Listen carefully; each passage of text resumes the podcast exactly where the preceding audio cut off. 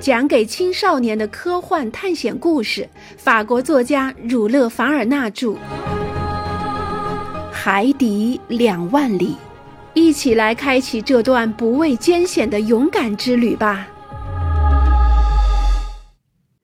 第二十三章，尾声。以下是这次海底旅行的结尾。当我恢复知觉时。我正躺在罗浮丹岛一个渔民的小木屋里，我的两个同伴也安然无恙地站在我的身边，握着我的手，我们激动地抱在了一起。那天晚上发生的一切，小艇是怎么摆脱大旋流那可怕的漩涡的？我和尼德兰、贡赛伊，我们是怎么逃出那个漩涡的？我都说不上来。但此刻我们不能马上回到法国，因为挪威北部和南部之间的交通工具很少。从诺尔角出发经过这里的法国的汽轮，半月只有一班，我们只好等待了。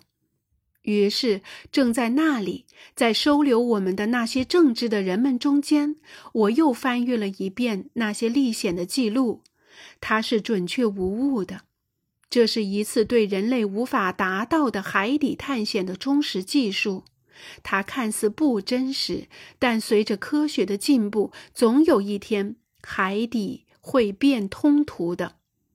但人们会相信我吗？我不知道。总之，这并不重要。现在我能肯定的是，我有资格谈论那在不到十个月的时间里，我走了两万里的海洋。我有资格谈论这次海底旅行，在穿越太平洋、印度洋、红海、地中海、大西洋、南极海和北极海时，他们向我显示了那么多的奇观。但鹦鹉螺号现在怎么样？它能挣脱大旋流吗？尼莫船长还活着吗？他还会在海底继续他那种可怕的复仇行为吗？还是在那最后一次大屠杀后，他就洗手不干了呢？水波会不会有一天把那本记载着他的全部生活的经历的手稿带到人间呢？我最终会知道这个人的名字吗？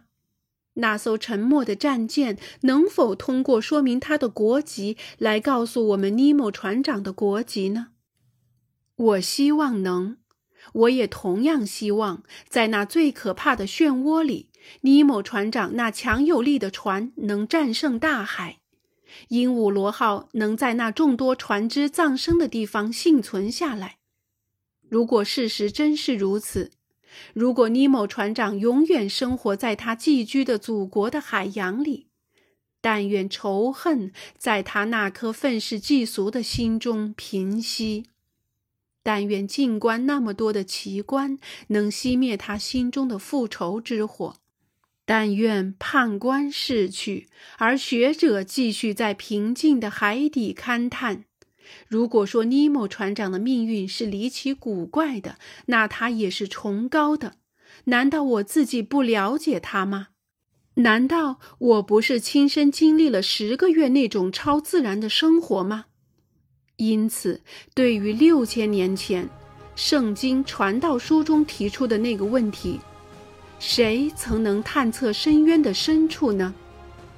现在，我相信人类中有两个人有资格来回答这个问题，那就是我和尼莫船长。亲爱的小伙伴们，感谢大家的陪伴，这次海底两万里的探险到这里就结束了。希望在未来，我们能够更加勇敢地面对一次又一次新的探险活动。那就让我们一起期待下一次的探险活动了。